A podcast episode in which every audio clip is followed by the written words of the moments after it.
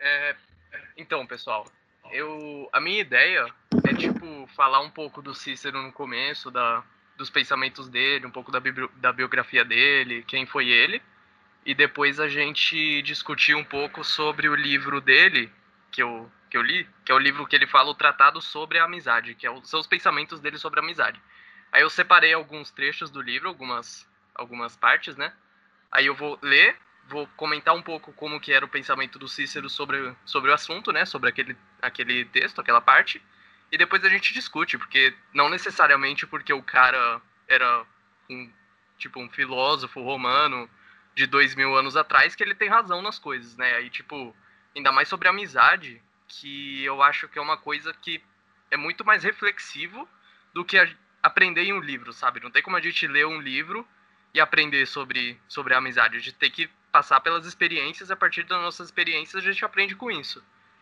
E como a gente tem muita experiência comum nisso, né, na amizade, que a gente é, né, nós somos amigos, né? E não só isso também, mas a gente, além de ter experiências em comum, a gente tem experiências diferentes, né? Aí, tipo, tava pensando em na gente discutir um pouco sobre em cima dos pensamentos dele. Bom, então vou começar um pouco da biogra biografia dele. Aqui eu separei uma frase que depois eu vou explicar melhor para vocês. Quer dizer, com a biografia vocês já vão entender um pouco melhor disso aqui, que é do John Adams, o segundo presidente americano, que ele fala: todas as idades do mundo não produziram um estadista e filósofo maior do que Cícero. E isso mostra o quanto que o Cícero era era tanto estadista como um filósofo, né? Que nem o Marco Aurélio, que o, o Pato chegou a falar no, no, na apresentação dele, né? Na última apresentação dele. E a mesma coisa que para o Cícero. Só que o John Adams acha até, eu não sei se o John, o John Adams conhecia o Marco Aurélio, provavelmente sim, né? Mas ele acha que o Cícero foi ainda maior do que o Marco Aurélio. Eu já discordo. Eu gosto mais do, do Marco Aurélio. Os pensamentos do Marco Aurélio mais legal e tudo. Mas depois eu vou explicar um pouco mais o porquê que eu acho que o John Adams falou isso do Cícero. Ele referenciou o Cícero aqui. E, bom, o. Peraí, só deixa eu ver se funciona uma coisa aqui. Aí, vocês estão vendo um apontado. Um, tipo, um laser aí? Tô, tô vendo. Aí, boa. Sim, sim. Então, aí. Quem foi o, o Cícero? O Cícero, ele. Ele viveu na Roma mais ou menos lá por, por 70 antes de, antes de Cristo, no primeiro século antes de Cristo que ele viveu. E ele estudou a vida inteira dele em escola pública romana, que não é, obviamente, a mesma escola pública que a gente conhece agora. E ele foi principalmente um orador e advogado e retórico. Ele se dedicou, ele dedicou a vida inteira à arte de, de da retórica e da, da oratória, né? Por isso que ele contribuiu muito, inclusive, para a língua latina, porque ele pegava toda essa cultura latina que estava escrito, quer dizer, toda a cultura grega, por exemplo, dos filósofos gregos e tudo isso, e transformava, traduzia para a língua latina, e a partir do oratório e da retórica ele passava isso em diante, entendeu? Então ele acabou contribuindo muito demais para a língua latina. Então, por exemplo, eu estava pesquisando sobre ele, né? Aí tem bastante material justamente sobre quem, quem estuda letras e tal, porque ele foi muito importante nesse, nessa questão de, de letras, principalmente da, da nossa língua, né, latina. E, bom, ele teve essa, essa importância toda na questão de juri, juri, juridicial, tá certo? Jur, jurídica. Bom, ele teve essa importância na área jurídica, principalmente, porque, e esse interesse na área jurídica, porque ele teve, ele ficou aos cuidados quando, quando era criança, né? O, o, a família dele deixou ele, ele aos cuidados do Múcio Cévola, que era um jurista romano, um dos maiores juristas romanos, e ele passou a vida inteira aprendendo com esse com esse Cévola, como se o Cévola fosse o mestre dele. Isso acabou fazendo moldando, né, a personalidade dele, o interesse dele sobre a, jurí, a jurídica, retórica e oratória. E ele, depois de sair da escola pública e depois de ficar os cuidados na infância com esse Cévola, com o Múcio Cévola, ele foi para, ele participou de algumas expedições militares E essas expedições militares tornaram ele apto a participar da política romana, porque era meio que um pré-requisito você ser militar romano antes de entrar na política romana. E a partir disso, quando ele começou a entrar na política romana, ele já se apaixonou pela política. Inclusive, ele era ele era mais um político do que um filósofo. Ele colocava a política acima da filosofia quando ele queria, por exemplo, nos estudos dele, ele tem mais livros sobre política e leis do que sobre filosofia, entendeu? Isso que eu quero dizer. Mas ele começou a estudar filosofia depois de, de ter feito essas expedições com um filósofo que chama Filão, o acadêmico. E depois disso, depois ele estudar essas, a filosofia, depois ele ser introduzido à filosofia pelo Filão, ele passou parte da vida dele, uma boa parte, morando com Diódoto, o estoico. E assim, o estoico é como se fosse o título do cara, não é que ele era estoico. Ele era obviamente estoico, mas é, o título dele mesmo é Diódoto o Estoico. Então ele passou parte da vida morando com, com o Diódoto e mesmo ele não sendo estoico, Cícero ele não era estoico, estoico como Marco Aurélio, por exemplo, que praticava o estoicismo, ou como, como Sêneca, que era um filósofo estoico em si, ele não era estoico, mas ele teve como mestre o Diódoto, que era estoico. E ele até chegou a falar, tem uma, uma frase do Cícero, que ele fala que o Diódoto foi o maior filósofo que ele conheceu. E que, assim, com certeza isso mostra a influência estoica que tem sobre, sobre o Cícero, né? E ele começou na política. Ele começou governando Sicília, que é uma província agora da Itália, né? E depois dele, ele começou na Sicília e ele foi evoluindo, assim. Eu não sei agora dizer para vocês quais são exatamente os cargos da política da política romana, mas tem uma hierarquia, né? Ele começou lá na, na primeira parte da hierarquia, ele começou na Sicília, aí ele foi evoluindo, subindo, subindo, até que em 62 antes de Cristo, ele foi antes de, de Cristo, né? Ele foi eleito cônsul, que é o maior cargo da da República Romana, né? Ah, lembrando que a Roma dele não era o Império Romano, era a República Romana, que veio antes do, do Império, né? E bom, em 62 ele foi eleito cônsul, e no mandato dele de cônsul, que durou quatro anos, ele teve a maior contribuição dele foi pela destruição da conjuração de Catilina. E o que seria essa conjuração de Catilina? Seria o uma um plano de um cara que chamava Catilina para destruir e tomar o poder, não, não destruir, mas para tomar o poder de Roma, para acabar com essa república e ele mesmo ser como se fosse um ditador, um, um imperador. Não sei se era império em si, mas ele queria esse Catilina ele queria tomar o poder de Roma. Isso era totalmente é, não era popular assim, tipo ninguém queria isso na, na Roma. Aí por causa disso, pelo Cícero ter destruído essa conjuração de Catilina, ele foi declarado pai da pátria. Para vocês verem como era, como ele era assim, bem bem popular, né, em Roma. E só que o que que acontecia? Ele tinha um um rival que era o Pompeu. O Pompeu que antes, o Pompeu já tinha expulsado ele, ele ficou um pouco um, algum tempo em exílio por causa do Pompeu. E aí o Pompeu, depois dele ser, depois do do Cícero ser eleito cônsul, né, um pouco depois, quatro anos depois, o Pompeu voltou a Roma, que ele tinha saído, aí ele voltou.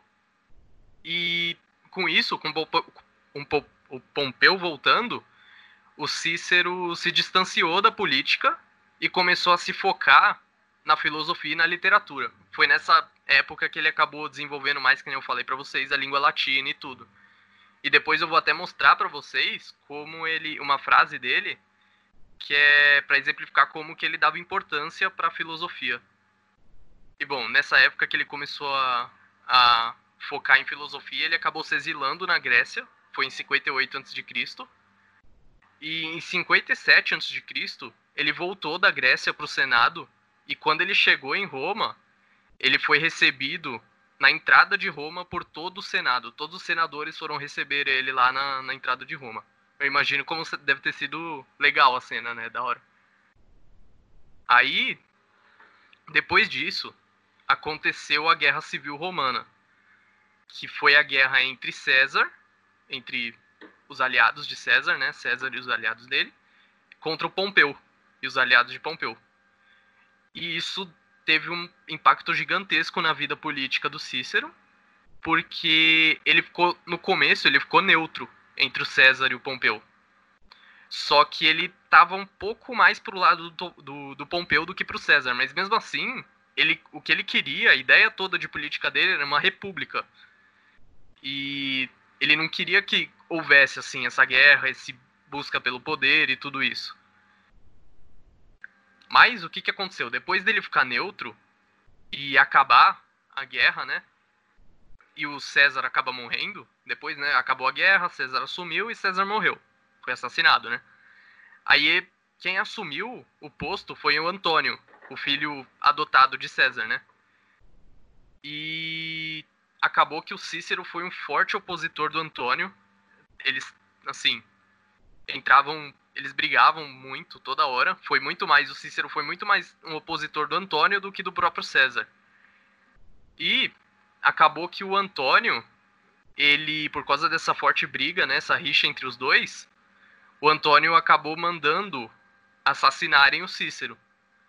Só que o Cícero sabia disso. Ele tinha noção de que, de que isso ia acontecer, que, ele, que o Antônio ia acabar mandando assassinarem ele. Então ele estava indo para Grécia.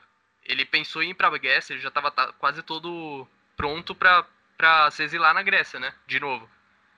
Só que aí ele parou assim e falou: "Não, não vou, não vou me exilar". Aí foi quando ele falou essa frase aqui: "Moriar em pátria, suepe servata", que é o que? Morra eu na pátria, que tantas vezes salvei. Entenderam? Tipo, ele era tão patriota, tão patriota, que ele não queria se exilar na Grécia para morrer na Grécia. Ele queria morrer mesmo na pátria. Ele já tava lá pra. Ele salvou a pátria, ele lutou tanto pela pátria. Então, se fosse para morrer, que ele morresse pela mão de algum romano, entendeu? Aí é bem, bem da hora isso. E na parte filosófica, ele foi o principal contribuidor do, pro humanismo, que é o quê? Colocar o indivíduo no, no centro das coisas. Assim, essa definição pode acabar meio que confundindo ou tendo uma ambiguidade que não é necessariamente egoísmo, não é você pensar em você mesmo e esquecer o resto. É mais como se fosse um autoconhecimento e você se autoconhecendo, conhecendo o humano em si, você acaba conhecendo o universo, entendeu? É como se fosse um espelho do macroverso, que é tudo aquilo que a gente não conhece como universo, que é mais macro, com o microverso, que é a parte mais humana e mais. e pode ser biológica também, por exemplo, fazendo uma comparação com o universo em si, as estrelas e tudo, e o microverso das nossas, da nossa biologia, das células. Eles são bem parecidos, mesmo que sejam bem diferentes também. Mas as leis e tudo, tudo que envolve, assim, meio que o geral, o desconhecido, os dois são meio semelhantes, entenderam? E aqui tem uma frase do Sêneca, que é meio que o slogan assim do, do humanismo, que é o homem é sagrado para o homem. E vocês podem perceber que Sêneca, ele veio bem depois do, do Cícero, né? Só que essa filosofia aqui do homem é sagrado para o homem, do humanismo, ela foi, ela continuou e continuou indo e vindo. Ela uma hora desaparecia completamente, outra hora ela aparecia com mais força, entenderam? Aí o que que aconteceu? O Cícero, ele não foi o fundador do humanismo em si. Eu acho difícil classificar uma filosofia, por exemplo, com algum fundador ou algum criador. Eu acho que a filosofia, qualquer uma, ela é meio que construída aos poucos e que cada um tem um pouco de, de cada, cada filosofia, entendeu? Por exemplo, Cícero ele não era estoico. Só que ele tinha influências da, do estoicismo. Então, muitos outros outros filósofos que vieram antes do, do Cícero já tinham um pouco de, de estoicismo dentro dele, principalmente os pré-socráticos, por exemplo, o, o, Platão, o Zenão. Eles já eram um pouco desse humanista. Só que o humanismo em si, ele foi criado, criado não. O humanismo em si, ele, ele chegou meio que, assim, ele ficou famoso mesmo através do Cícero, porque como eu falei, o Cícero praticava muito oratória e desenvolvia muito a oratória dele, a retórica, então ele acabou espalhando essa filosofia para os outros, pros outros filósofos que vieram depois, que por pelo Cícero ser tão famoso, acabaram sendo influenciados por ele, entendeu? E como eu falei, o humanismo ele acabou indo e vindo na sociedade toda hora. E, por exemplo, a parte mais onde a gente consegue notar mais que isso aconteceu foi quando aconteceu a Idade Média, que o humanismo foi lá pro, pro saco, assim, foi pro inferno, literalmente, né? Por quê? Porque para, parou-se de ter aquela noção do homem sendo o centro do universo, do homem é sagrado para o homem, e começou a e começaram a ter aquelas discussões mais religiosas, mas não religiosas no sentido bom, religiosas no sentido de autoritárias que oprimiam de certa forma o pensamento dos desses filósofos humanistas, por exemplo. Aí, por exemplo, no no Renascimento foi quando quando essa esse humanismo ele voltou com tudo. Por quê? Porque foi logo depois da Idade Média. Acabou a Idade Média e chegou o Renascimento.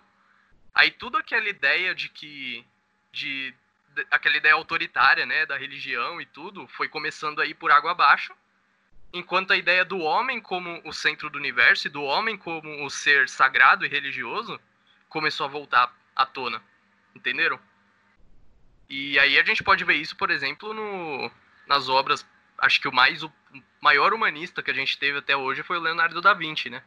Que ele tem aquela obra lá que eu não lembro o nome agora exato, que aquele homem com anatomia, com os braços abertos, as pernas abertas, que é totalmente o foco no homem, né? E até se você pensar na parte religiosa, como eu estava falando, até a Santa Ceia também do Leonardo da Vinci, ele, ela tá focando nos homens, em, em Jesus, obviamente, mas só que ele não tem um plano, um plano, por exemplo, divino ou incompreensível, alguma coisa assim. Mas sim nos homens que estão lá, entenderam? Tem também aquela outra outra do Michelangelo lá, que é o, o dedo de Deus com o dedo do homem. Bom, no Renascimento foi quando essa, essa filosofia aqui voltou com tudo e, e começou a, a fazer mais sentido, né? Só que não foi o ápice do, do humanismo, o Renascimento. O humanismo, ele chegou no ápice na época do, do iluminismo, que era do John Locke, do Kant, né? E o que, que aconteceu? Nessa época, ainda existia aqueles governos autoritários, ainda existia muito, muito da religião autoritária, não da religião boa, da religião que acabava pesando para um lado, pro lado ruim, né? E os iluministas usavam o humanismo como um argumento para acabar com essa, com essa autoridade, essa autoridade baseada na, na religião, né? Baseada num Deus, baseada, por exemplo, que eu sou rei porque Deus mandou eu ser rei, entendeu? E o humanismo, o iluminismo veio para acabar, acabar com isso tudo, né? E o, o iluminismo, ele foi a ele foi a base para a sociedade mais ou menos que a gente vive hoje, né? Aí é o que eu tinha falado dessa frase aqui. Por que, que o John Adams falou do Cícero aqui? Isso é uma, uma suposição, suposição minha, né? É porque o John Adams, assim como o.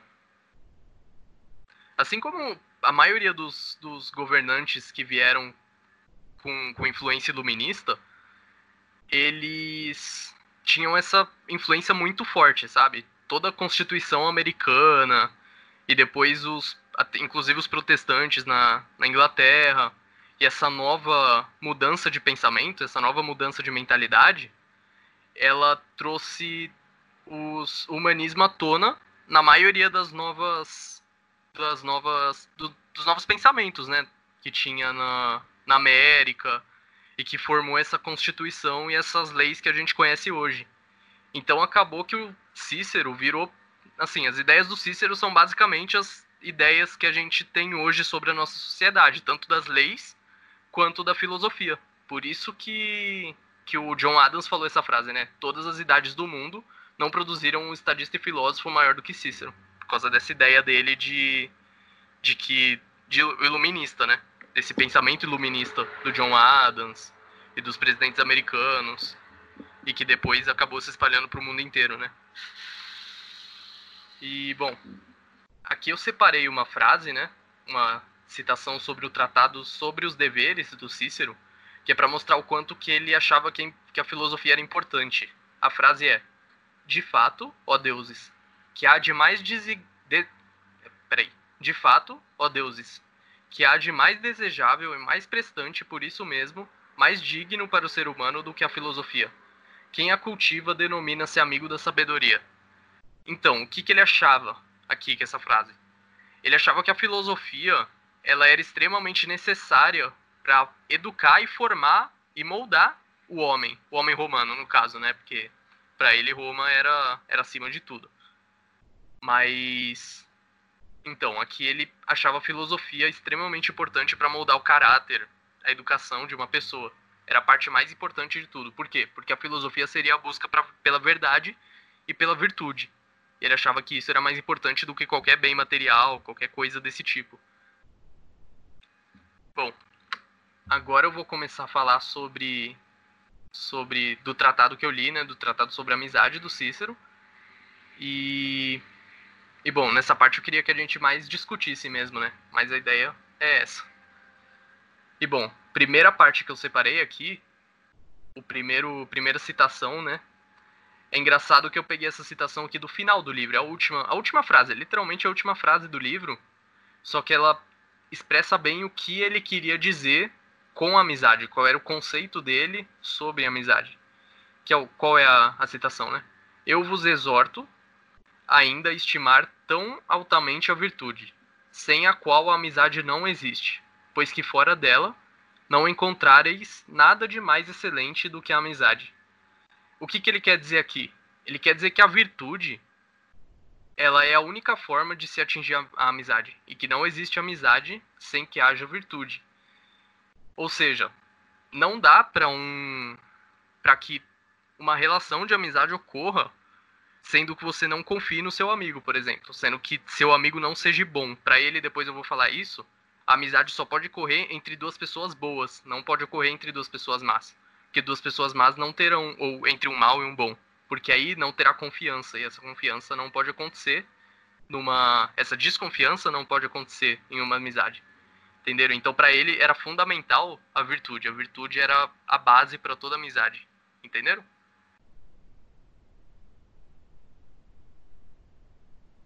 E. Bom. Entendi, pode, pode continuar. Boa. Bora pra próxima. E então, aqui eu separei o quê? Porque, em primeiro lugar, como pode ser suportável a vida que não repousa na mútua benevolência de um amigo? Que coisa tão doce como ter um com quem falar de tudo tão livremente como consigo mesmo. Seria porventura tão grande o fruto das prosperidades, se não tivéssemos quem delas se alegrasse tanto quanto nós mesmos? E se poderiam sofrer as adversidades sem alguém que se sentisse ainda mais que aqueles mesmos que as experien experien experimentam? Então, o que, que ele quer dizer com isso? Ele quer dizer que, basicamente, a vida não é legal sem um amigo. Que não faz sentido você você ter a, você viver sem ter com quem compartilhar tanto suas dores quanto seu seu sucesso, né, suas felicidades. Isso já. Depois eu vou voltar um pouco. Tem outra citação que eu vou voltar um pouco nisso. Eu já discordo um pouco sobre, sobre a parte que ele fala que não tem como você se alegrar, viver, por exemplo, sem, sem um amigo para compartilhar essa alegria, por exemplo. Mas eu vou voltar nisso depois. Mas a ideia aqui é que. Outra ideia aqui dele é que isso daqui, ó. Repousa na mútua benevolência de um amigo. Que é você. Os dois acabam sendo bons. Os dois amigos têm que ser bons, como eu falei, não pode existir amizade entre um, uma pessoa má e uma pessoa boa. E isso acaba beneficiando os dois. Os dois, os dois, os três, sei lá, a amizade como, como um todo, né? Essa mútua benevolência. E aqui eu separei o quê? Que seja esta, pois, a primeira lei da amizade, de não pedir nem fazer pelos nossos amigos senão coisas honestas. Mas não esperemos que nos roguem, demonstremos sempre zelo, jamais desleixo. Ousemos também dar-lhes livremente nossos conselhos, que a autoridade de um amigo que aconselha o bem seja, na amizade, toda poderosa, que ele, utilize, que ele a utilize para divertir com franqueza e mesmo se for necessário com severidade, mas saibamos obedecer a sua voz. Aqui ele está falando, né, que que a gente não pode, que a gente tem que que a gente não pode pedir nem fazer coisas que não sejam honestas, ou seja, aquela ideia da virtude ainda, né? Porque a virtude é baseada na honestidade, a gente não poderia pedir nem fazer algo para um amigo que não seja algo honesto. E essa parte aqui, não esperemos que nos roguem, ela é mais voltada para aquilo de você fazer por um amigo sem esperar nada em troca. Porque se você, de acordo com o Cícero, se você estiver esperando algo em troca, se você só estiver na amizade porque você quer receber alguma coisa dessa amizade, isso não é amizade, porque isso não é virtude, isso não é virtuoso, isso não é correto, entendeu? Então, a gente deve, a gente deveria fazer por um amigo as coisas honestas, sem esperar dele nada, sem esperar que ele faça o mesmo pra gente. Só que como, novamente, a, a amizade é baseada na relação de duas pessoas, de, ou de pessoas, entre pessoas boas, então, mesmo se você não espera, isso vai acontecer. A outra pessoa vai acabar fazendo um bem para você. Porque a, a amizade está fundamentada na virtude, né? E outra coisa aqui que ele fala também bem, bem legal, essa parte de ousemos também dar-lhes livremente nossos conselhos. Que então um amigo, como sendo um homem virtuoso, ele aconselha o amigo da melhor forma possível. Ele não vai aconselhar, por exemplo, eu não vou aconselhar o Cauê ou o Pato, vou aconselhar alguma coisa que eu considero que seria ruim para mim. Nunca que eu vou fazer isso. Eu considero o que eu acho que deve ser bom. Mesmo se não for, pelo menos para mim, eu acho que é, entendeu? Então isso seria um, um, eu daria um conselho a fim de promover a nossa a nossa amizade, promover o bem, né? Obviamente, do, do meu amigo.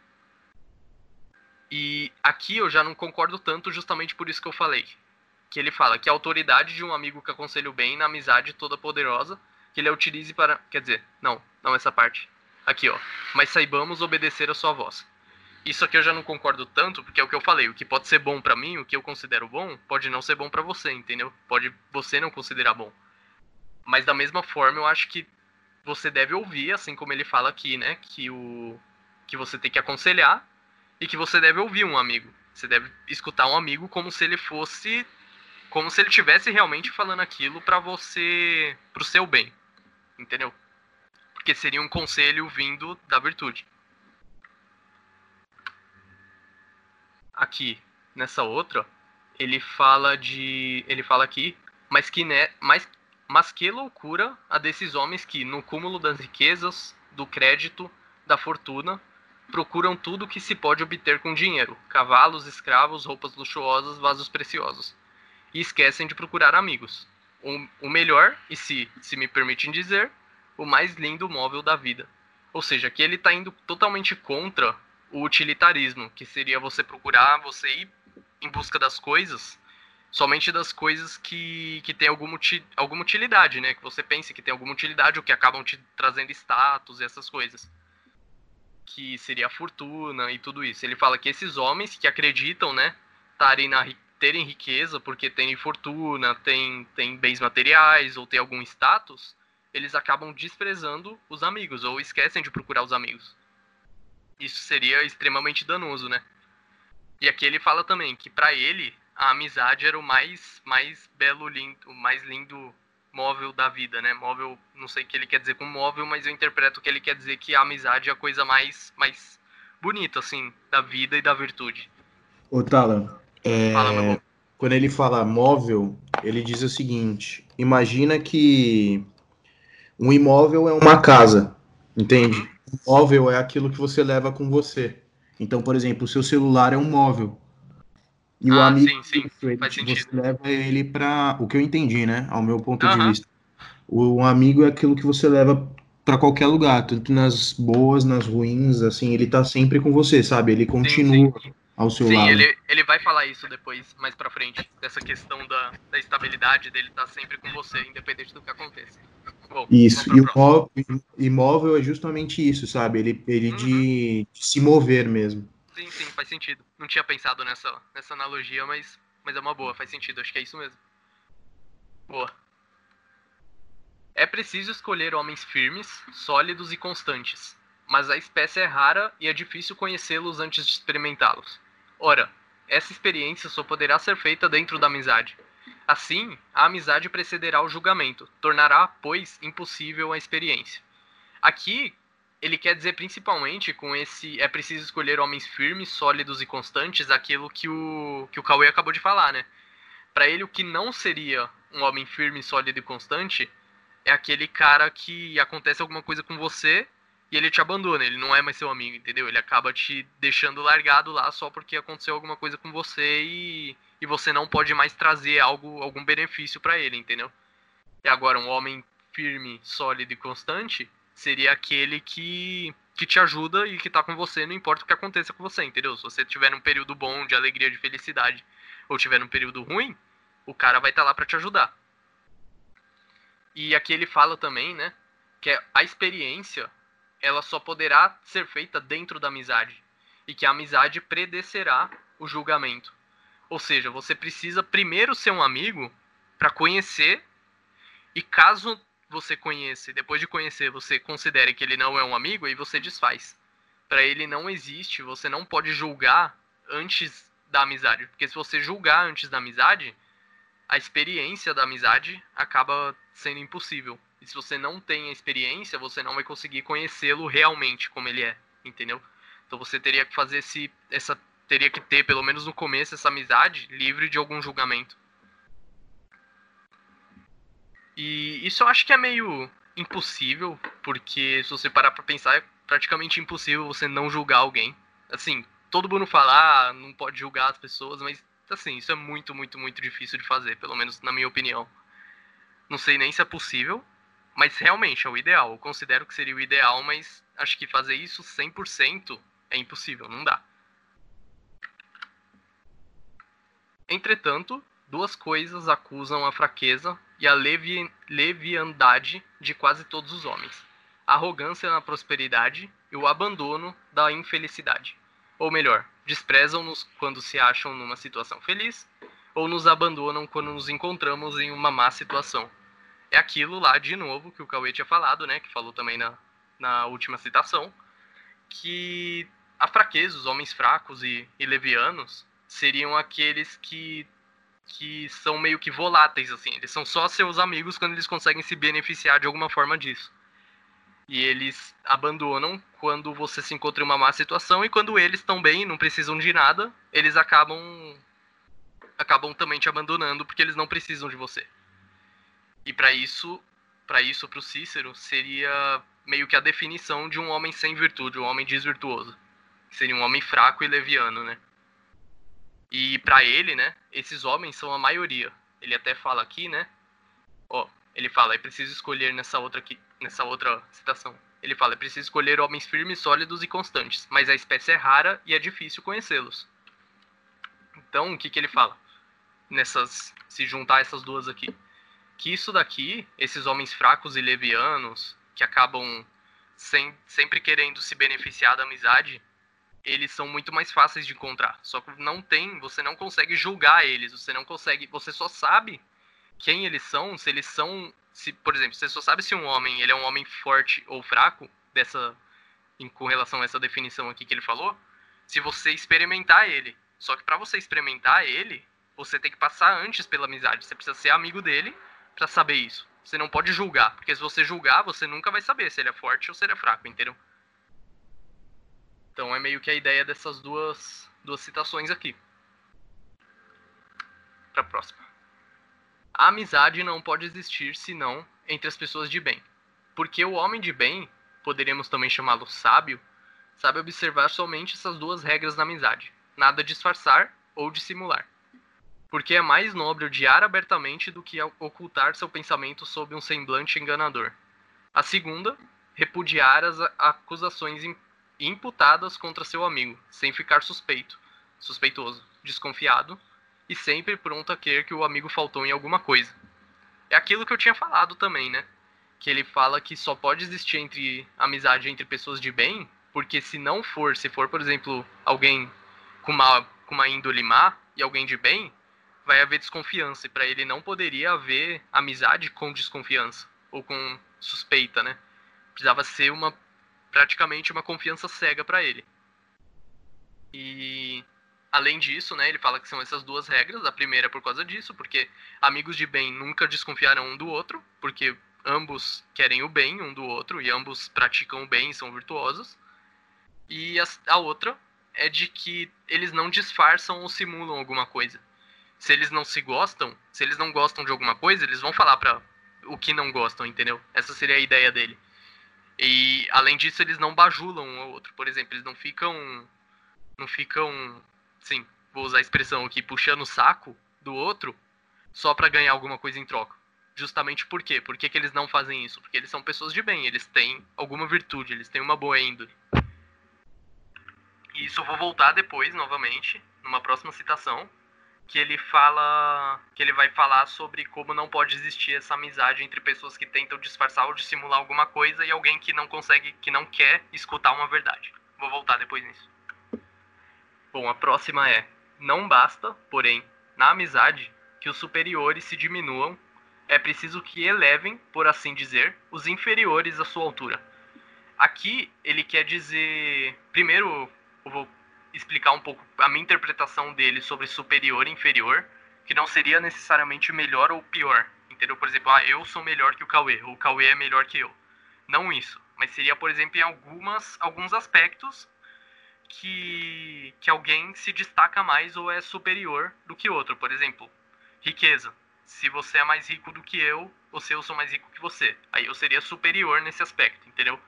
Ou, por exemplo, oratória se eu sou melhor em oratória do que o Cauê, o Cauê é melhor do que eu em oratória, aí teria esse grau de superioridade entre a gente. E o que, que ele fala? O que, que ele fala aqui? Isso daqui eu acho bem legal, né?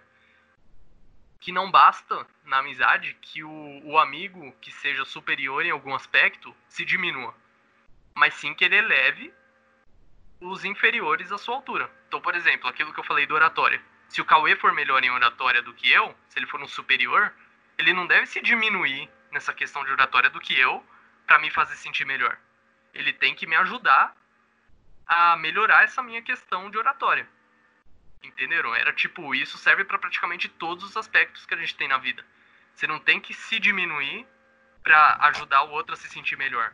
Você tem que ajudar o outro a subir para ele chegar no mesmo nível que você. Isso é interessante oh, tá. também. Fala aí, fala aí. É, lembra quando a gente falou do The Way? Of the Superior uh -huh. Man. Sim, sim. É, tem uma parte, não sei se vocês lembram, mas ele fala do, da questão da amizade, né?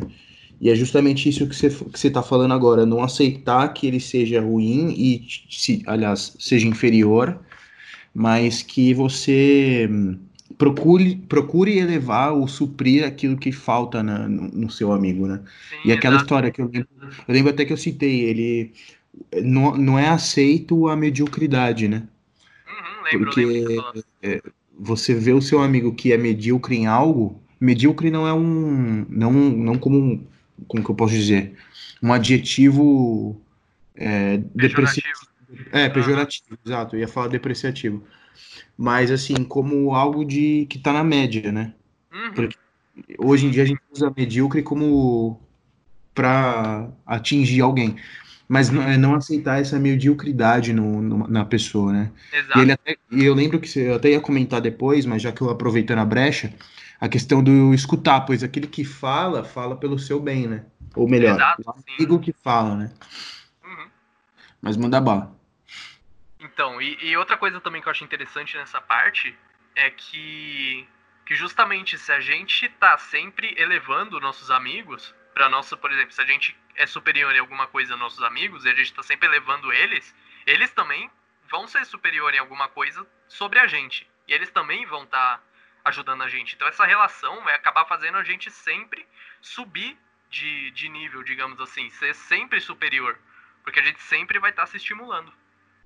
Isso é bem legal. A próxima. Em todas as coisas é preciso considerar o que podeis pedir a vosso amigo e o que podeis conceder-lhe. Isso daqui é interessante que ele, ele vai falar agora, ele no livro, assim, um pouco antes disso, ou depois, eu não lembro, ele usa como exemplo uma história de, de Troia. Eu não lembro agora dos nomes, mas que um guerreiro de Troia lá, um, eu não lembro se era. Não lembro o nome do guerreiro em si. Mas ele tinha que partir da cidade que ele estava para Troia para lutar pelo objetivo dele, o objetivo que ele, que ele tinha em mente, o propósito dele. Ele tinha que fazer isso, ele tinha que sair do, da cidade que ele estava e ir lutar na, na, em Troia. Só que o amigo dele, era muito, muito, muito amigo dele, falou: Não, não vai, porque se você for, você vai morrer. Eu tô querendo o seu bem, entendeu? Só que isso não é justo pedir para um amigo, porque você tá atrapalhando o caminho e o objetivo dele. O objetivo do, do guerreiro que tinha o propósito era justamente chegar ao seu objetivo e concluir o seu propósito, mesmo que isso custe a vida dele. E o amigo dele pedindo isso, mesmo que para ele seja pareça que seja um bem, isso acaba acaba atrapalhando os objetivos do amigo. E isso pro Cícero não seria justo, não seria não seria algo que o amigo pode conceder. Então aqui, ó, em todas as coisas é preciso considerar o que o que podeis pedir a vosso amigo. Então você não pode pedir alguma coisa que atrapalhe o objetivo e o propósito do seu amigo. Você tem que pedir alguma coisa, se você for pedir alguma coisa para um amigo, você tem que considerar o que você pode pedir para ele sem que atrapalhe ele entendeu? Atrapalhe ele, não atrapalhar assim, em coisas banais, por exemplo. Ah, tô, tô jogando videogame você vai me atrapalhar. Não, não é isso. É atrapalhar o objetivo, o propósito dele. Alguma coisa que discorde muito com os valores do seu amigo. Isso você não, não poderia pedir, de acordo com o Cícero, né? Próxima. Muitas vezes, quando vícios se, se revelam num homem, seus amigos são suas vítimas como todos os outros. Contudo, é sobre eles que recai a vergonha aqui já era um motivo para o Cícero que o Cícero fala um motivo para você se distanciar de uns amigos. Por quê? Porque vício é o contrário da virtude. Então, quanto mais vícios, vícios, vício sim, de acordo com, com pela minha interpretação aqui, ele eu considerei vício contrário, contrário da virtude, né? Então, quando o seu amigo tá com algum vício, tá tá tá contra a virtude, tá indo na contramão da virtude, ele acaba ele acaba fazendo vítimas e toda a vergonha recai pelos pros amigos desse desse cara aí que tá indo pro lado pro lado negro assim da força, eu diria. Que tá tá fazendo essa questão da dos vícios, né? E para ele isso seria um motivo para você começar a se distanciar do seu amigo, quando isso começa a ser a acontecer várias vezes, né? Quando isso começa a se repetir porque significaria que, que o seu amigo está se distanciando da virtude.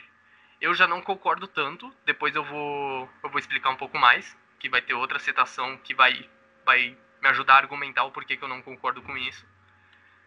Porque, porque assim, se o seu amigo está indo para um lado contra a virtude, está indo, tá indo, tá aparecendo vícios no seu amigo, quando os vícios estão se revelando no seu amigo, você tem que ajudar ele a mudar o caminho, né? A virar essa, essa chave aí e parar de ir na contramão da virtude e começar a ir na no mesma direção que a virtude. Você tem que mudar isso no seu amigo. Pelo menos você, como amigo, deve fazer isso, tentar fazer isso antes de começar a se distanciar do seu amigo. Lógico que se isso for, for inviável e se isso acabar e se isso estiver te prejudicando e prejudicando seu amigo, que você se distancie dele. Mas eu acho que primeiramente a gente tem que tentar ajudar a mudar essa situação, né? E depois eu vou, vou voltar um pouco nisso. É preciso tomar cuidado em, desfazendo a amizade, não substituir logo pelo ódio. Nada mais vergonhoso, com efeito, que estar em guerra com aquele que se amou por muito tempo. Isso daqui também é bem legal. Acho que nem tem muito o que comentar aqui, que é mais do que quando você se desfaz de uma relação que durou muito tempo e que você amou esse seu amigo. Acho que isso daí serve também, inclusive, para relacionamento, né? para qualquer coisa praticamente, que você não tem que sair odiando a pessoa e difamando ela, falando mal dela para os outros só porque acabou, sabe? Porque isso pro Cícero seria vergonhoso, eu concordo com isso, né? Estar em guerra com aquele que se amou por muito tempo, você sempre considerou essa pessoa como um amigo, e aí só porque aconteceu alguma coisa ou porque vocês se distanciaram, você acabar odiando essa pessoa. Não faz sentido, pelo menos para mim.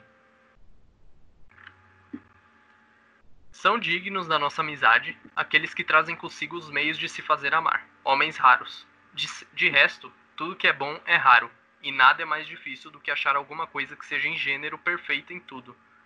Mas a maior parte dos homens não conhece nada de bom nas coisas humanas, senão o que lhes interessam e tratam seus amigos como os animais, estimando mais aqueles de quem esperam recolher mais proveito. Isso daqui é bem, bem pesado, assim, é bem. Eu concordo totalmente com isso o que, que ele fala aqui? O que, que ele quer dizer?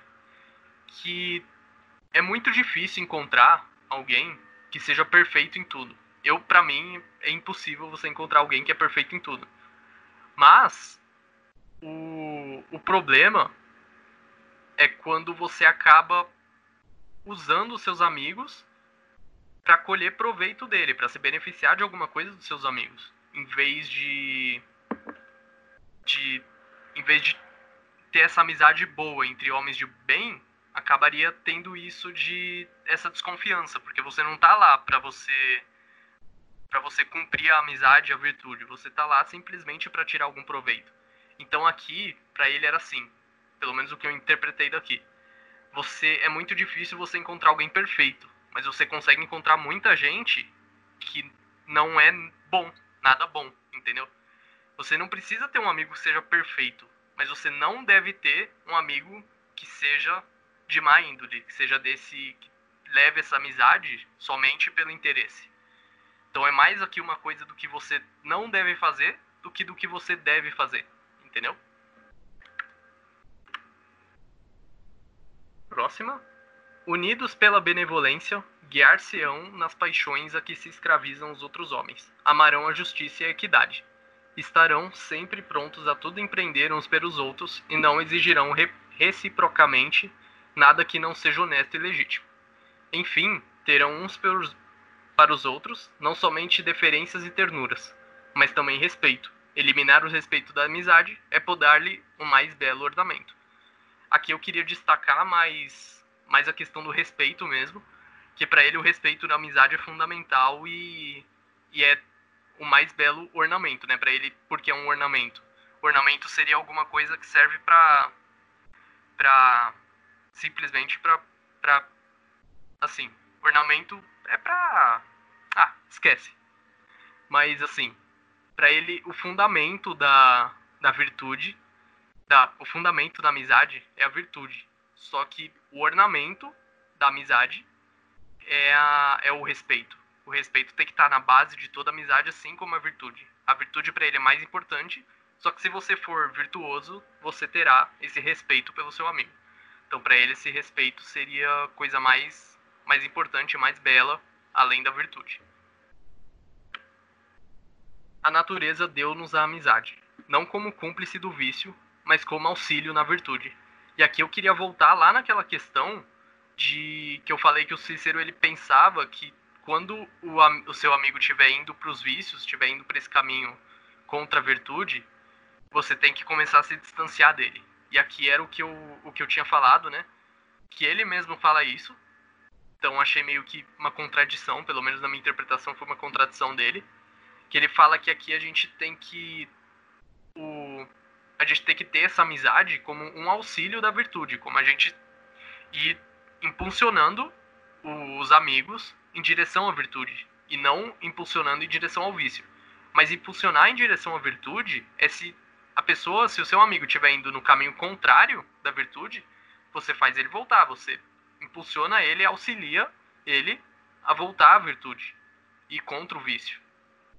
Entenderam? Então aqui seria mais uma contradição mesmo que eu pensei. Com isso daqui eu concordo totalmente.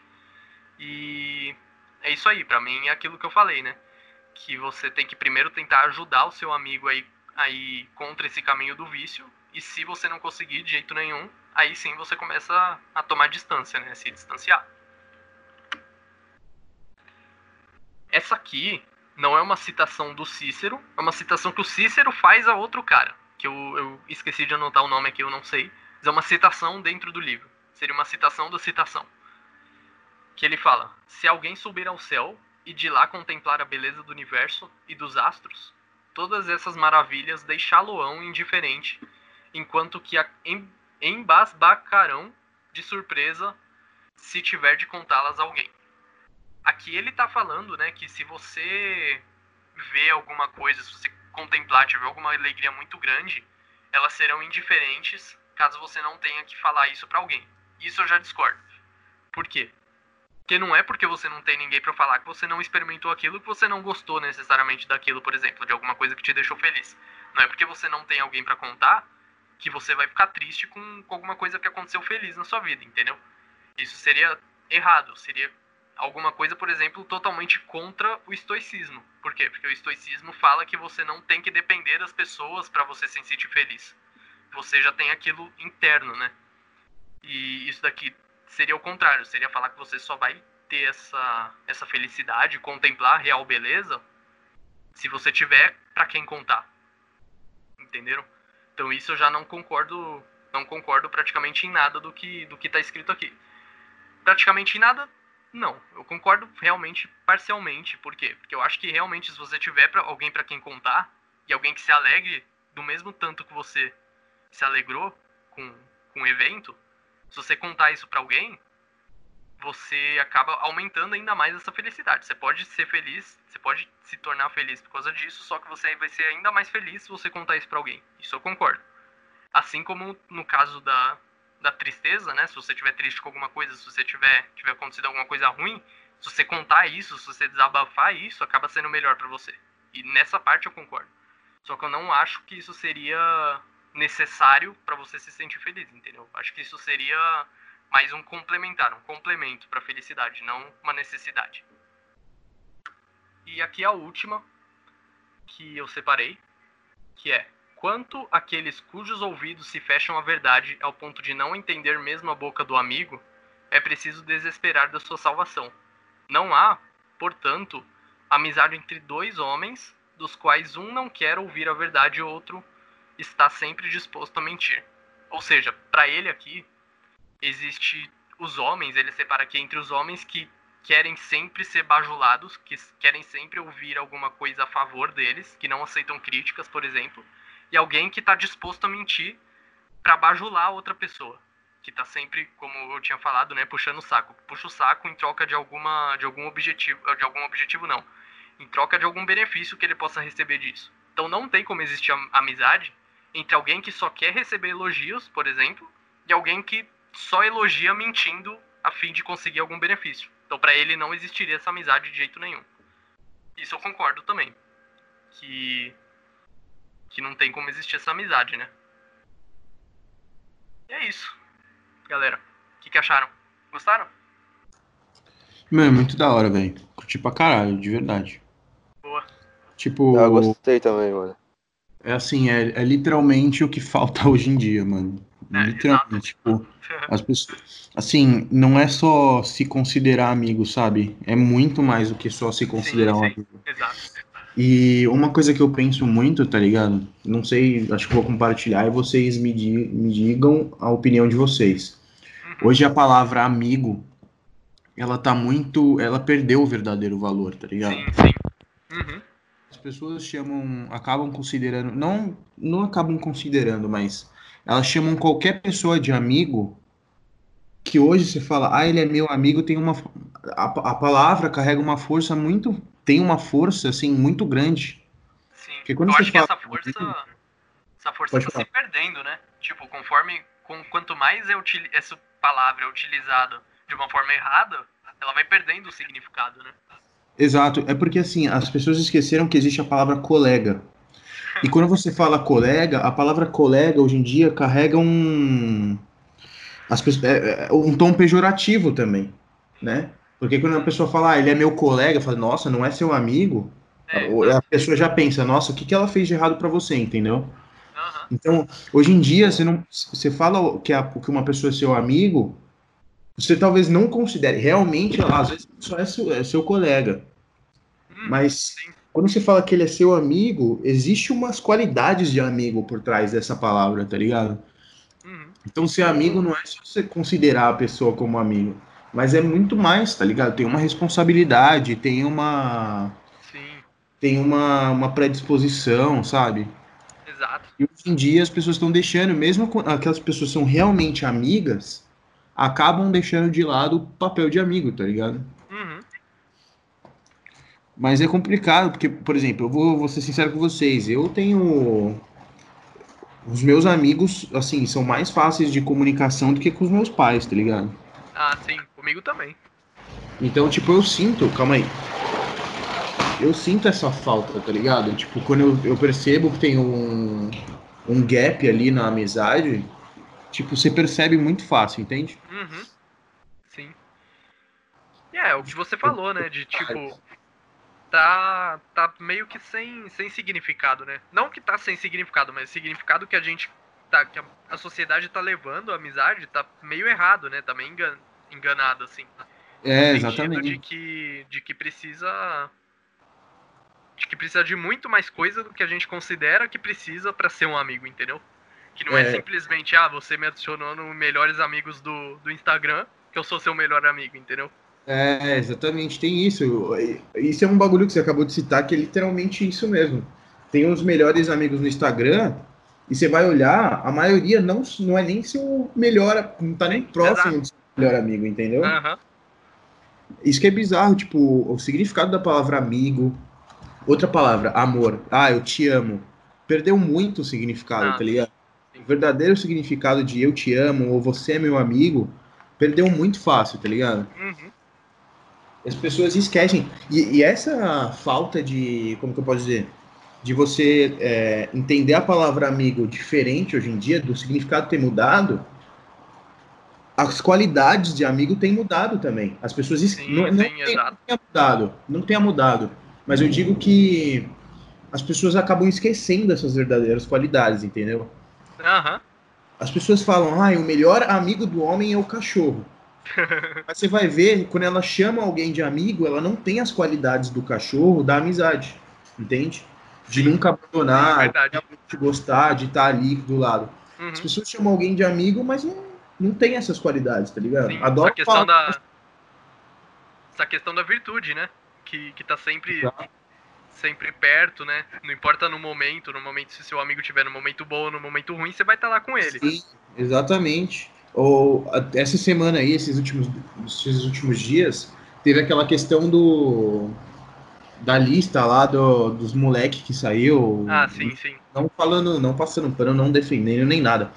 Mas assim, muita gente só tipo tava jogando os nomes lá e falando: "Ah, se afaste". Uhum. Mano, como assim se afaste? Ou seja, você só vai sumir do cara, o cara vai virar um é, e, exato. Exatamente. Não, não é assim que funciona, né? Não vai é sumir- verdade, é uma, uma boa analogia isso. É, você não vai sumir da vida do cara e simplesmente, tipo, deixar.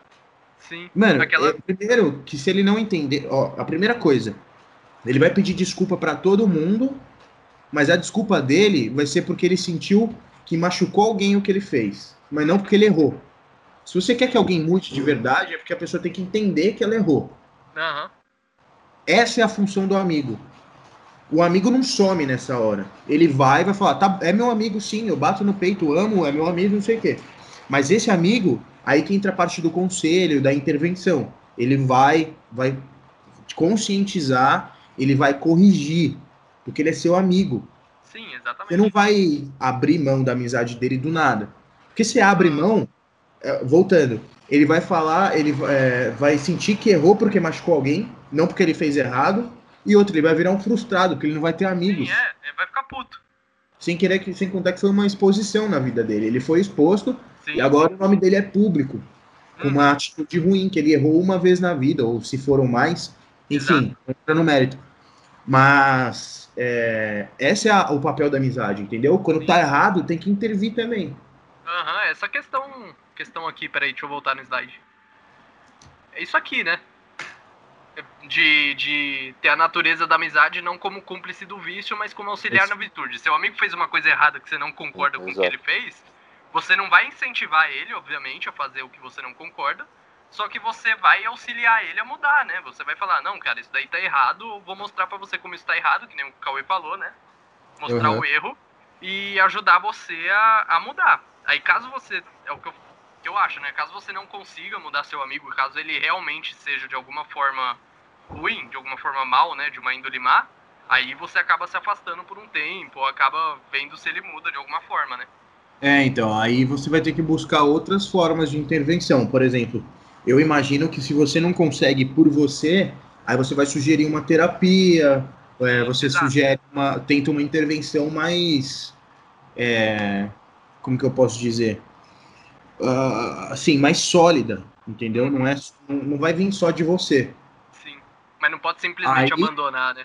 É, aí se o cara, se o seu amigo, que é seu amigo, não tá te escutando, aí ele tá querendo rebater, tá indo querer. Caralho! Tá indo querer contra a corrente, sabe? Mano, vocês escutaram? Escutei, caiu aqui também, mano. Sim, é. mano. Mano, se ele tá querendo ir contra o que é o certo, contra os seus conselhos, contra os, as suas, os seus apontamentos, aí o cara é idiota. Uhum. Você vai tentar corrigir isso também, mas vai chegar uma hora que o cara, mano, é um, um merda. E aí você se afasta. Você não, você não merece gente assim na sua vida, tá ligado? Sim, sim. É, exatamente. É, ele não vai ser um, um, amigo, né? Tipo, ele não vai ser realmente um amigo.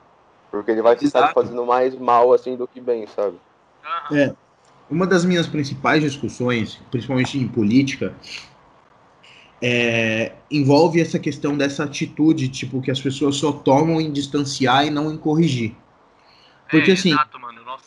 Porque as pessoas, elas veem alguém que fala alguma coisa errada. Tá? Cancela. Tá? As pessoas vão e tem a cultura do cancelamento. Só que assim, óbvio, ninguém é obrigado a ensinar nada a ninguém. Mas se você quer mudar um comportamento, você não pune. Apenas pune, entende? Você não apenas distancia aquela pessoa, você não vai e fica expondo essa coisa, assim, é, a, como se fosse o seu o destino da sua vida para meu tirar o trabalho dessa pessoa, tira, sabe? A pessoa errou, tem uma opinião que é errada, tá? Pode ser uma opinião, todo mundo respeita, mas pode ser uma opinião errada. Ou que ultrapassa algum direito, alguma garantia fundamental, né? Mas, é assim, por que em vez de cancelar, você não tenta instruir a pessoa? Porque se você só cancela, a pessoa pega raiva de você, Exatamente. Ela cria uma aversão contra você e, consequentemente, se você é, acaba representando é, um movimento, ele vai pegar uma aversão é. movimento também. Por exemplo, eu estava tendo uma discussão com uma amiga minha, a Mari do Mackenzie, é, sobre a questão do feminismo. Eu não, não, em nenhum momento tentei mudar a ideologia dela ou de qualquer outra feminista. Uhum. Mas eu, é, é, a, nossa discussão era como que isso era abordado, tá? Justamente nesse ponto da, da cultura do, do cancelamento. A pessoa fala alguma coisa errada e as pessoas só punem ela. Sim.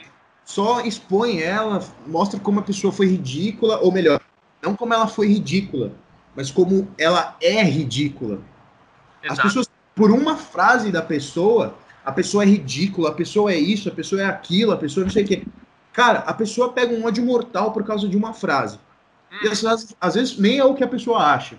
Só foi uma frase mal colocada. Enfim, em vez das pessoas quererem. Não, peraí, não é assim. Você tem que entender isso, isso, isso. Em vez de você instruir, mostrar para a pessoa porque tá errado, não. Põe num paredão e como a, a cultura é, ori, é, assim, do Oriente Médio. Põe num paredão, fuzila. É, exato. e apedreja, sabe? É outro tipo de fuzilamento, mas, mas é. funciona do mesmo jeito, né? É. Só não mata. Isso, é, exato. Em discussões políticas assim, talvez não exista essa questão da amizade. Mas na amizade é, é a questão, a abordagem, entende? Sim, sim. A maneira como você deve abordar não. um comportamento ruim ou um comportamento bom, sabe? Não, é sim, sim. Se tá errado, corrige, vamos lá, aponta, ó, você fez isso aqui errado. Não é assim, tá errado por causa disso, disso, disso, e você tem que agir dessa maneira. E, mano, Ou, a gente tá pode. Certo, Falei. Ou se tá certo, muito bom. É isso mesmo que estou orgulhoso, por exemplo. Sim, Entende? sim. E, e, a gente tem que ver também o efeito disso, né? Por exemplo, você só cancelando a pessoa, você simplesmente taxando ela de alguma coisa, de ridículo, por exemplo, que nem se falou, você acaba impedindo que as outras pessoas que têm o mesmo pensamento que essa pessoa que você cancelou você acaba impedindo elas de alguma forma de se expressar. Por quê? que elas vão ficar com aquilo preso na cabeça, só que não vão poder falar, porque senão vão ser canceladas também.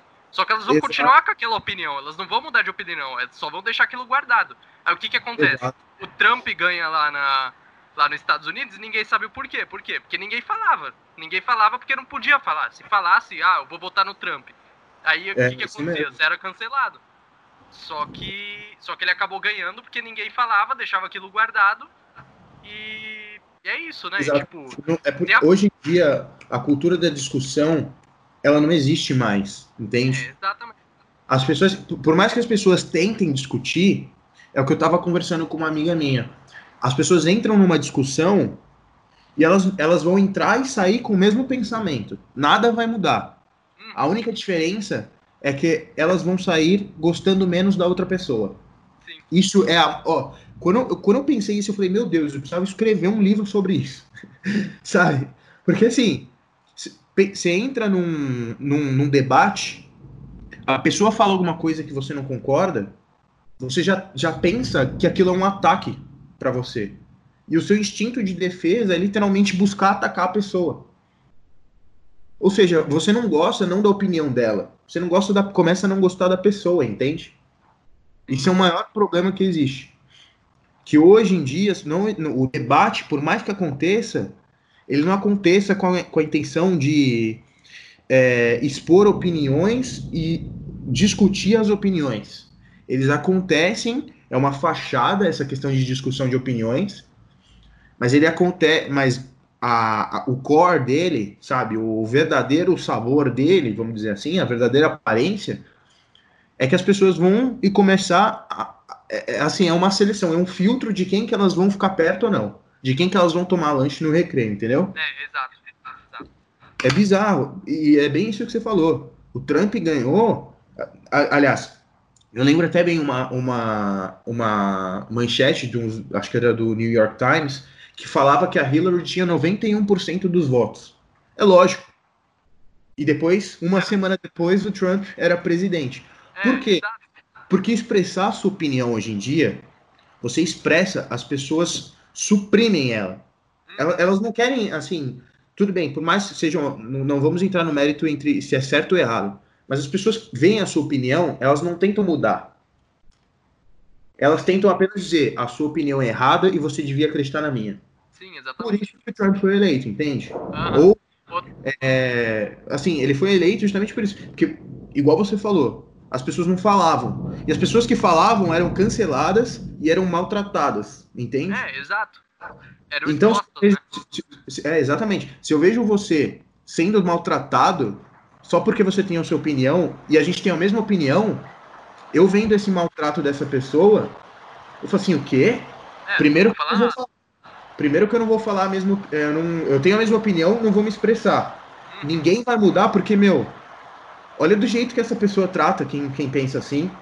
Sim. Tinha que ser uma pessoa. Vamos abrir, abre aspas. Tinha que ser uma pessoa estúpida dessa. Tinha que ser posição política. Entende? Uhum. E aí Isso... cria um movimento, as pessoas não conseguem mudar as próprias. Sim, exato. As próprias opiniões também. E uma coisa legal agora, atual, né? E legal, está acontecendo, que eu acho que a gente pode até encaixar nessa discussão, né? É a diferença entre o, o movimento que está tendo, né, do Black Lives Matter e dos antifas, né? Que o Black Lives Matter, eu acho que é um movimento super da hora que está acontecendo. Por quê? Porque está conscientizando as pessoas do que é errado e do que é certo. Não está é. reprimindo as pessoas, necessariamente. Eita, mano! Caraca! então, então, vamos voltar. Não tá não tá reprimindo as pessoas, entendeu? Tá conscientizando elas e, é, e é mostrando para elas, mostrando assim, jeitos que elas podem mudar, entendeu? Enquanto os antifas, que, que vocês sabem, vocês estão vocês estão ligados que os que são os antifas, né? Que são os antifascistas, uhum. que, que querem querem querem mais a questão do desse desse reprimir essa liberdade de expressão à força para que não exista mais racismo, seria meio que acabar com o racismo à força. E por que, que isso não seria eficiente, na, na minha opinião?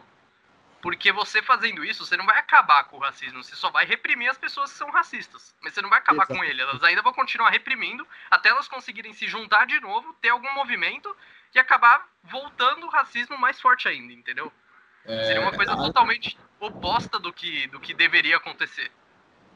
É, foi justamente aquela, aquela discussão que a gente teve no meio da semana, né? De.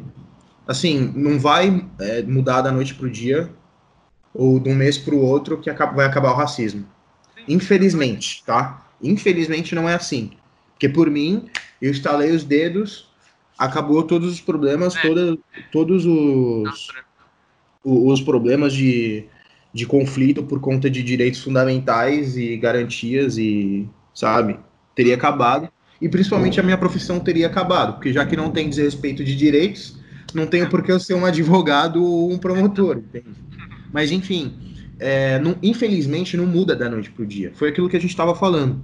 A geração dos nossos pais, que nasceram ali entre, vamos colocar, entre 60 e 70, na década de 60, eles nasceram e foram criados, assim, a, a adolescência ali na, na ditadura.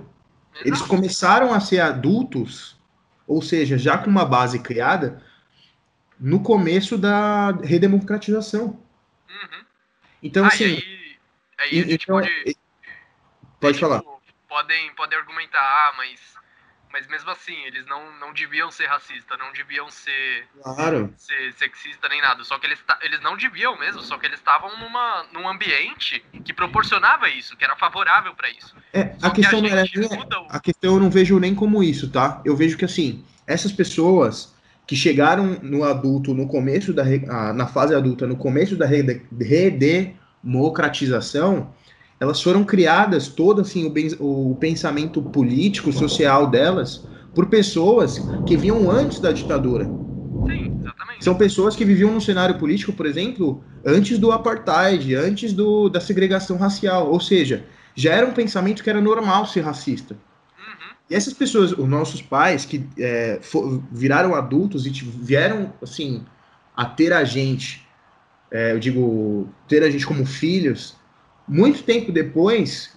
assim, eles já são muito melhores do que os nossos avós, entende? Sim. Porque, assim, eles vieram e nasceram num período é, complicado da, da ditadura, mas eles vieram ter a gente depois de muito. Foram 15 anos depois da, da, do início, do fim da ditadura, né? Mas a redemocratização mesmo veio em 88. Aham. Então, sim, é, a, a, geração dos nossos pais já é muito melhor. A nossa, muito melhor. Melhor ainda, ainda é. E, e a provavelmente a próxima é. vai, ser, vai ser ainda melhor. E, obviamente, assim, no, no meu ver, vai, ter, vai continuar existindo problemas. A gente pode acabar, chegar, sei lá, daqui 3, 4, 5 gerações, que seja, não sei quantas. Pode ser que algum dia realmente acabe o racismo. Só que vai aparecer algum outro problema. A gente não vai ficar livre claro, de é. Em Por 10 exemplo... mil anos de humanidade a gente ainda tem problema. Não vai ser amanhã ou daqui 100 anos, 200 que a gente vai acabar com todos os problemas, né? Com certeza. E daqui para frente muda muita coisa. E principalmente essa questão da gente estar tá falando da, de mudar ideologias, opiniões pela, pela, pelas gerações. Quem, quem falava muito disso era Platão. Lembra hum. quando a gente teve aquelas aulas sobre a República do Platão? Sim, sim. Eu acho que até cheguei a comentar para vocês que eu tive depois na faculdade. Sim, comentou. Era assim, ele acreditava que a, a sociedade devia ser governada pelos filósofos, a segunda camada eram os guerreiros, a terceira camada era meio que ela, os artesãos, uhum. né? E ele acreditava que os filósofos eram assim, e essa, essa sociedade, né, é bem uma pirâmide mesmo, que filósofos eram poucos, eram, igual você falou na sua apresentação, era a questão de os amigos da sabedoria, né? Sim, sim. É, só ia chegar, por exemplo, nesse, nesse estágio por meio de uma ditadura. Assim, uhum. não uma ditadura, mas assim, no meio de um golpe de Estado, vamos colocar assim.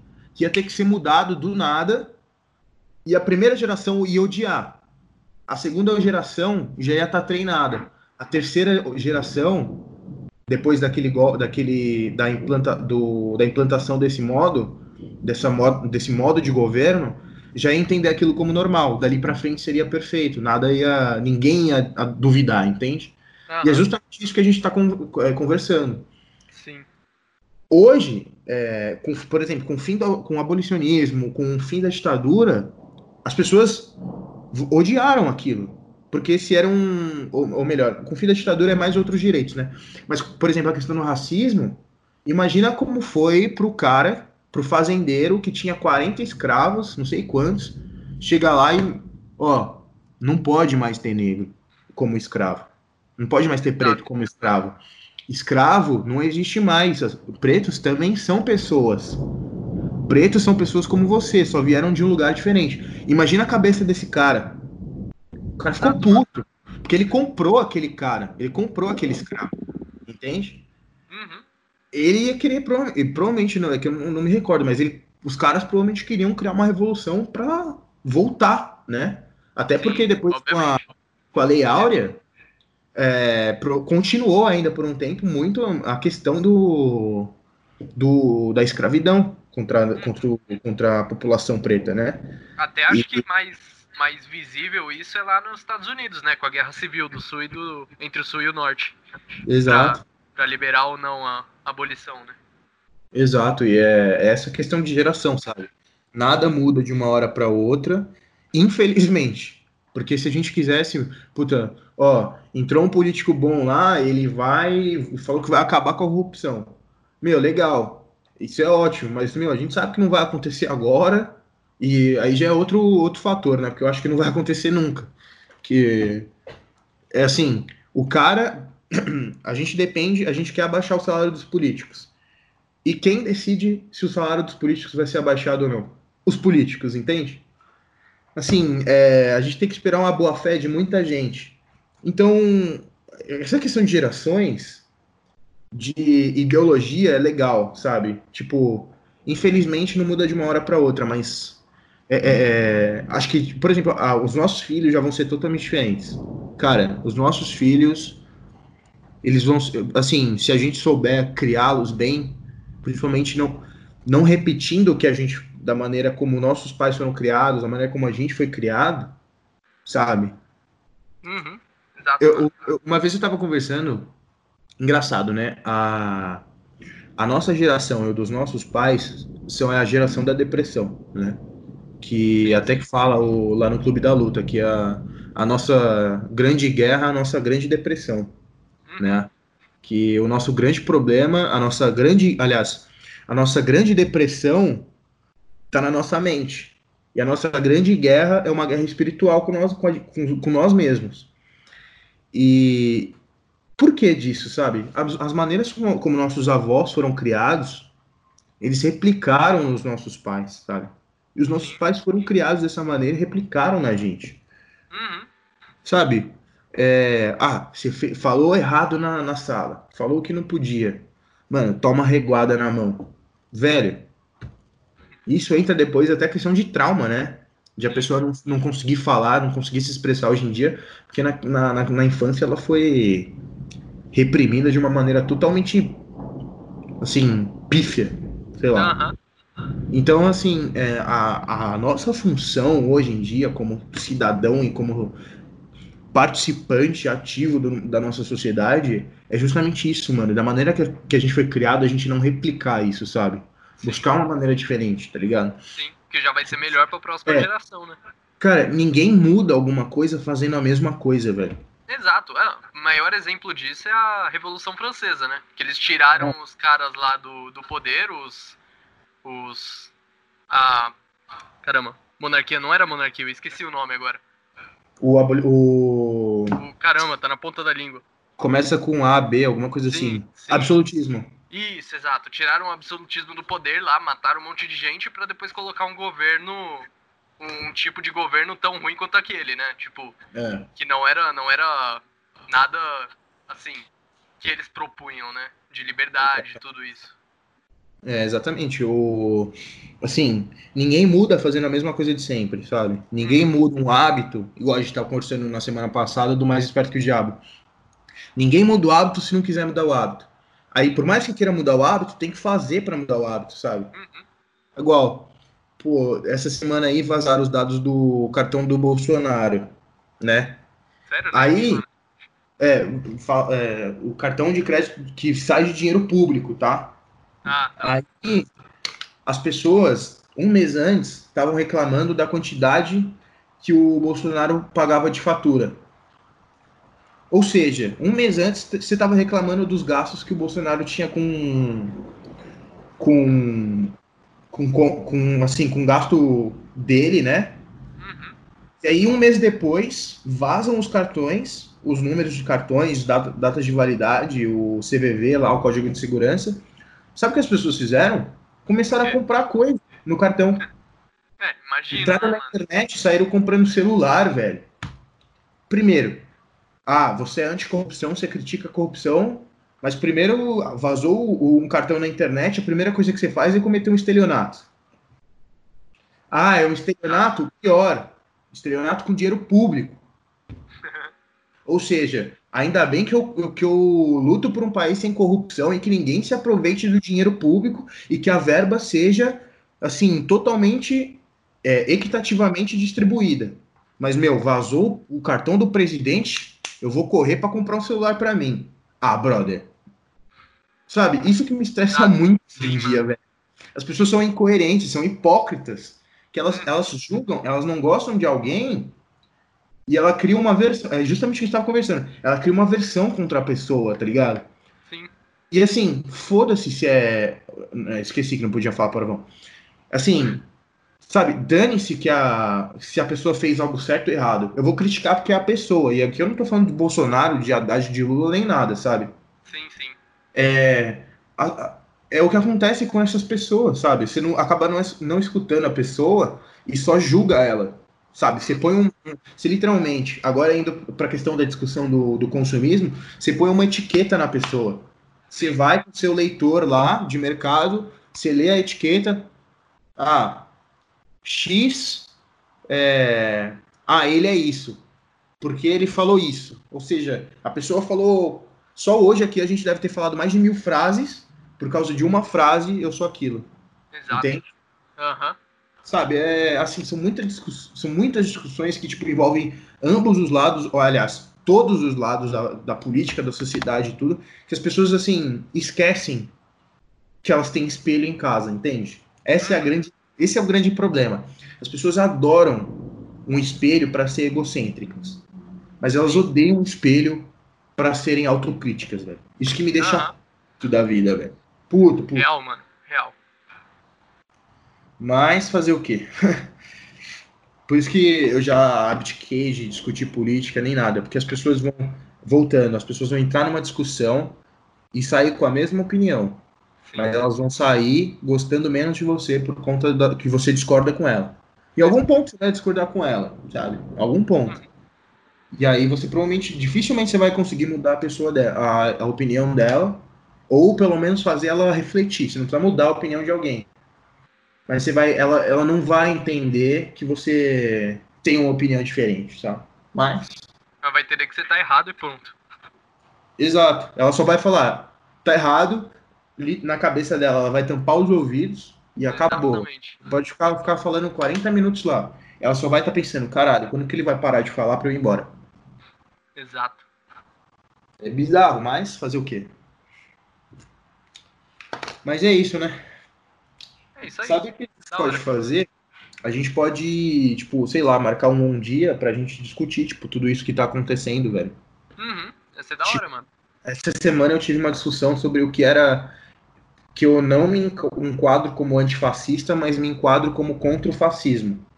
A gente pode falar disso, falar dos movimentos é, Black Lives Matter, Black Lives Matter, né? Uhum. E falar sobre isso, se vocês quiserem.